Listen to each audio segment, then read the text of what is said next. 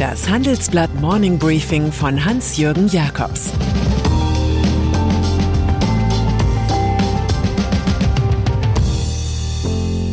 Guten Morgen allerseits. Heute ist Donnerstag, der 11. November, und das sind unsere Themen. Die Grünen ohne Finanzministerium. Deutschland büxt bei Klimakonferenz aus. US-Inflation steigt auf 6,2 Prozent. Nach einer kurzen Unterbrechung geht es gleich weiter. Bleiben Sie dran.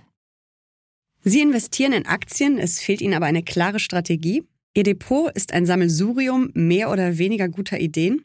Dann geht es Ihnen wie vielen. Lernen Sie in der Masterclass erfolgreich investieren, alles über kluge Börsenstrategien. Mit dem Rabattcode Investieren20 gibt es 20% Nachlass auf den Normalpreis. Infos unter handelsblatt.com slash erfolgreich investieren. Koalitionsverhandlungen. Um den Wahlsieger Olaf Scholz ist es ruhig geworden. Je drängender Corona-Probleme ein Gesellschaftsklima der Angst zurückbringen, desto schweigsamer wurde der Sozialdemokrat. Heute hat er als noch amtierender Finanzminister seinen Auftritt im Bundestag. Er stellt die aktuelle Steuerschätzung vor. Die Ampelkoalition in Spee wird jährlich über rund 10 Milliarden Euro mehr verfügen können. Scholz Statements zu Pandemiemaßnahmen wären wichtig. Von einem Kanzler mit Kanzlerformat wäre zum Beispiel ein klares Wort darüber zu erwarten, wie Deutschland 2G mehr impfen und testen, bessere Kontrollen und vor allem flächendeckendes Boostern organisiert. Zugleich haben in Berlin rund 300 Unterhändler in 22 Arbeitsgruppen ihre finalen Papiere für Rot-Gelb-Grün geschrieben.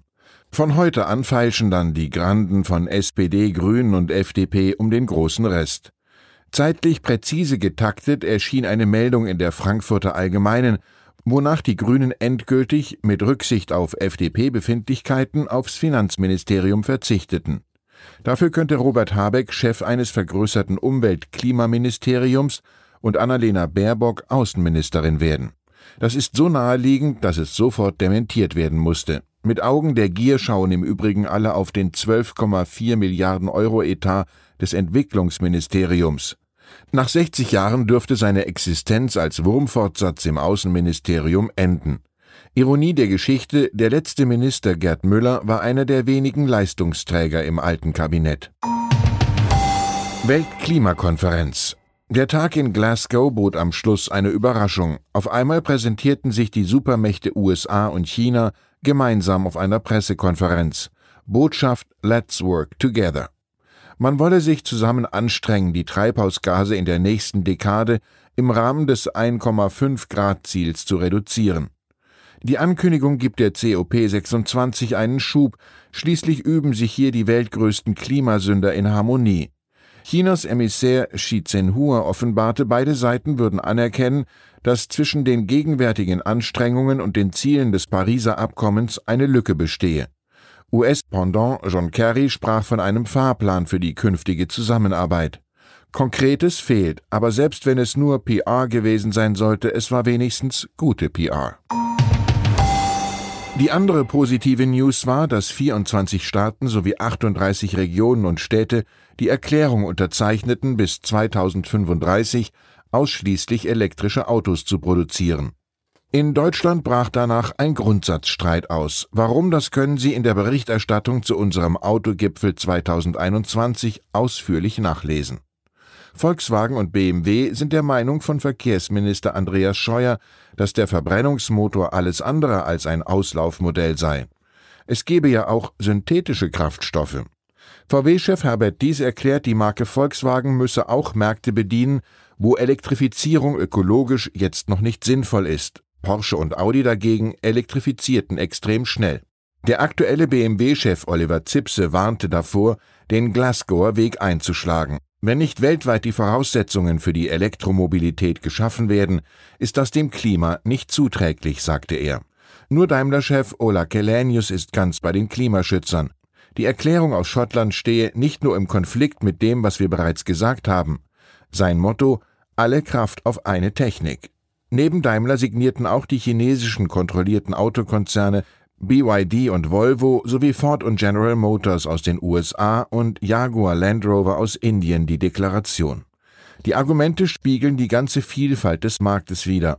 Man ahnt aber, dass der Beitrag der Automobilbranche zur Senkung der Emissionen geringer als nötig ausfallen könnte. Von Leo Tolstoi stammt der Satz Es ist leichter, zehn Bände über Philosophie zu schreiben, als einen Grundsatz in die Tat umzusetzen.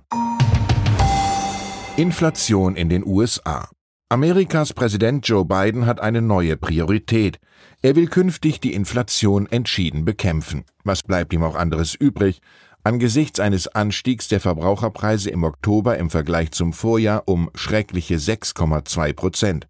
Das ist der höchste Wert seit 1990 und liegt klar über den Erwartungen der Analysten von 5,9 Prozent sowie über dem Vormonat September von 5,4 Prozent. So langsam fällt die Standardformel der US-Notenbank Fed von voraussichtlich vorübergehenden Preiseffekten in sich zusammen. Eine expansive Fiskalpolitik, hohes Sparvolumen sowie Lohnsteigerungen sind derzeit Treiber der Inflation. Und so dürfte die Fed Inflationsziel 2% gar nicht anders können, als die Wertpapierkäufe weiter zurückzudrehen und spätestens in einem Jahr die Zinsen wieder zu erhöhen. Angst vor Polexit. Ökonomisch ist Polen das Wunderland der EU, die Arbeitslosigkeit ist so niedrig wie sonst nirgends in der Union, das Bruttoinlandsprodukt hat sich seit 2004 mehr als verdoppelt. Das liegt auch an den üppigen Zuwendungen der EU. Politisch hingegen ist Polen der Querulant der Gemeinschaft nationalistisch und illiberal. Die Regierung ist so schwarz, dass man im Kohlenkeller Schatten wirft. Und das, obwohl 89 Prozent der Bevölkerung die EU-Mitgliedschaft begrüßen. Mein Kollege Matthias Brückmann beschreibt, wie unter den Familienunternehmern des Landes die Furcht vor dem Pole-Exit, also der Exodus aus der EU, um sich greift. Janusz Aniol, der Chef von Raven Logistics, der größten Spedition im Lande, erklärt, wenn unsere Regierung den Austritt tatsächlich vollziehen sollte, ist unser Geschäft tot. Dieses Volk kann man mit seiner Regierung definitiv nicht allein lassen.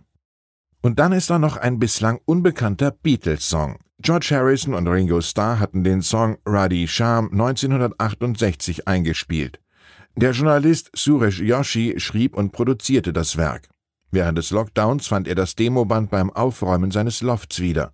Nach der Restaurierung wird das Lied nun veröffentlicht, alle Erlöse fließen sozialen Zwecken zu. Harrison habe ihm damals erzählt, er fühle sich bei den Beatles als Underdog und habe sein Selbstvertrauen verloren. Lass alles eine Sache der Menschlichkeit sein, das habe Harrison so gewollt, so Yoshi. Wie gut die Musik ist, wissen wir nicht, aber singen wir bei John Lennon mit Imagine all the people live in life in peace. Ich wünsche Ihnen einen harmonischen, friedlichen Tag. Es grüßt Sie herzlich Ihr Hans-Jürgen Jakobs. Das war das Handelsblatt Morning Briefing von Hans-Jürgen Jakobs, gesprochen von Peter Hofmann. Die deutsche Wirtschaft steht am Scheideweg. Um wettbewerbsfähig zu bleiben, müssen Unternehmen wichtige Transformationen anstoßen. Ab dem 24. April diskutiert die Restrukturierungsbranche Strategien für die Zukunft von Unternehmen. Mit dabei sind unter anderem Dr. Thomas de Maizière, Evelyn Freitag und Professor Dr. Ulrike Malmendier. Mit dem Vorteilscode Restrukturierung 24 erhalten Sie 15% Rabatt. Alle Informationen finden Sie auf handelsblatt-restrukturierung.de.